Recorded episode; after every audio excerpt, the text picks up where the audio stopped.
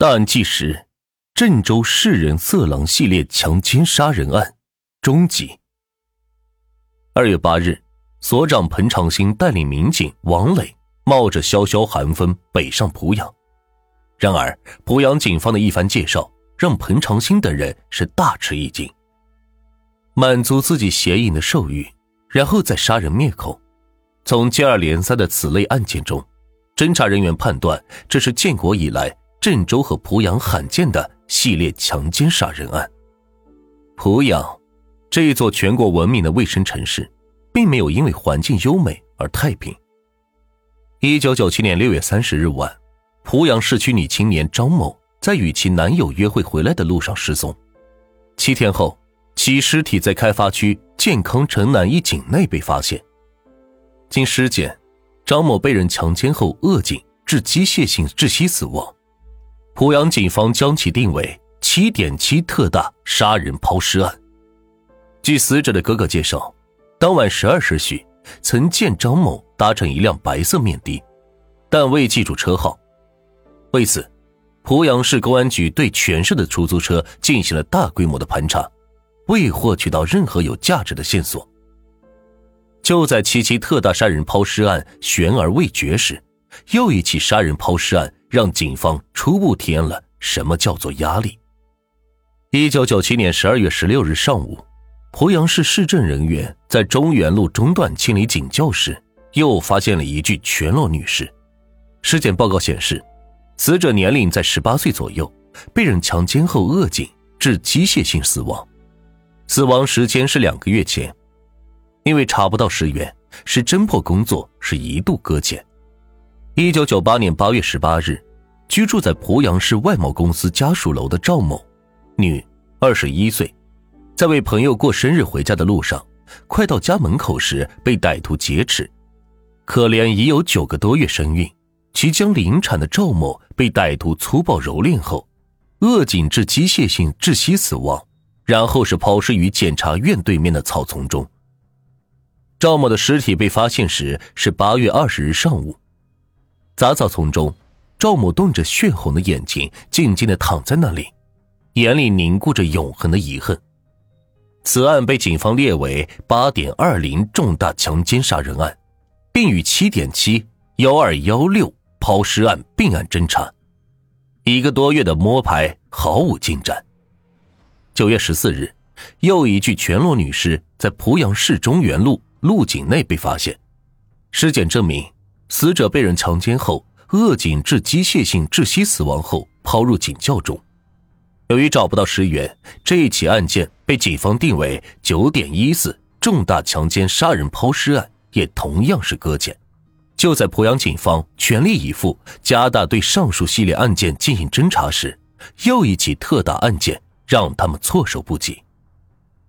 一九九八年十月一日，是濮阳市前河希望幼儿园。女教师杨某的新婚大喜之日，凌晨四时许，家住市燃料公司的杨某由家步行至百远之遥的前河村口希望幼儿园打电话，以催促同学来家为他盘头。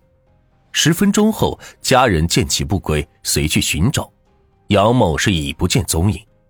而此案恰好发生在国庆节，又距离市公安局不足三百米，给节日中的濮阳市民造成了极大的震动。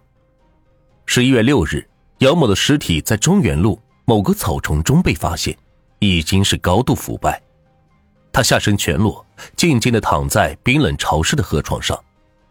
凶手的残暴激起周围群众的极大愤慨。经过尸检，又是一起强奸后扼颈致机械性窒息死亡。濮阳警方将其列为幺幺六特大强奸杀人抛尸案。这五起系列杀人抛尸案件如泰山压顶，让濮阳警方承受了前所未有的压力。听完濮阳警方的情况介绍后，郑州专案组一行人意识到，这一系列杀人抛尸案与郑州发生的系列强奸杀人抛尸案有很多的相同之处，二者在袭击目标、作案动机、作案手段、抛尸方位等方面极为相似，甚至是相同。遂提出了并案侦查的建议，得到了濮阳警方的支持和认可。随后，在濮阳市警方的配合下，做了大量的摸排工作，但是却未发现李文安的踪影。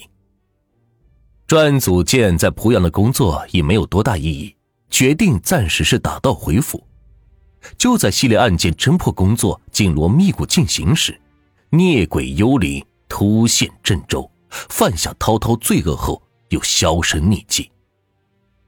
二月十日，从濮阳回来的彭长兴所长、民警王磊等人来不及休息，就向分局党委汇报了濮阳之行的情况。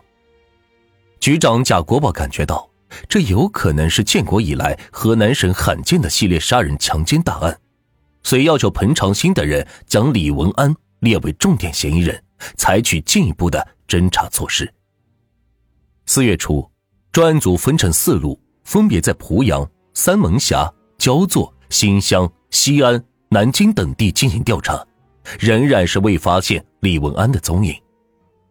就在侦查工作如火如荼的进行时，七月十四日，又一起类似于二二幺幺幺幺七的血案发生。七月十四日清晨，一路过司机向徐水派出所打电话报称，镇上路三十里铺发现了一具女尸。现场位于镇上路三十里铺段的一块车道，死者脖子被衣服勒着，全裸伏卧在那里。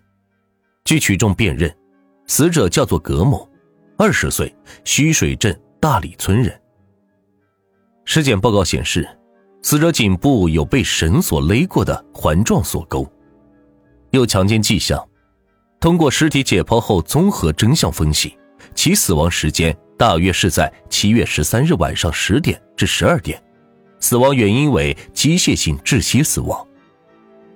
技术人员经过仔细化验推测，葛某临死前遭过至少两人轮奸，死亡后尸体被人从一米以上的高度的移动物体上推下来，这里推测是机动车。现场勘查结果发现，死者脖子上绳结与九五二幺幺抢劫案。九五二二幺杀人案上的绳结一致，专案组推测，这几起案件极有可能系一人所为，遂提出了对这起案件并案侦查的思路，当即是得到了赵建武副局长的肯定。由于此案发生时正值全国夏季严打高潮，引起了上级领导的高度重视，做了一些重要指示，要求分局尽快拿下此案。一起疑窦丛生的私了案件，使案情取得了重大进展。孽鬼幽灵初次现形。十月二十五日，民警王磊在摸排案件时，听群众反映，唐某被强奸一案已经是以五万元私了。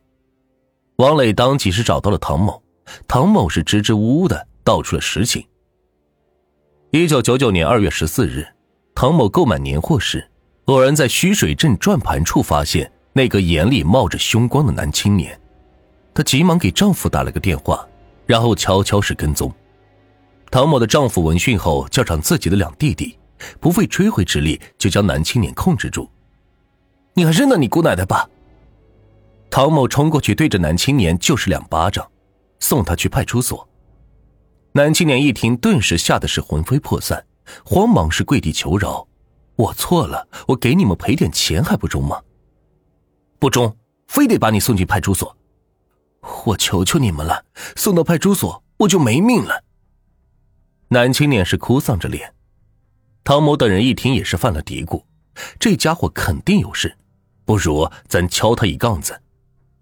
唐某和丈夫等人商量后，就对男青年是狮子大张口：“那你就拿十万块钱吧。”啊，我哪有这么多钱？十万块钱买条命不值吗？唐某也是有意诈他。好吧，我打个电话让人送钱。一会儿，李文安的姐夫孙某骑着自行车过来了，他认识唐某的丈夫，就打圆场。啊，这是我内地李文安，都是自己人，抬抬手算了。后来经过讨价还价，李文安拿出了五万元私了此事，唐某的丈夫是打了个收据。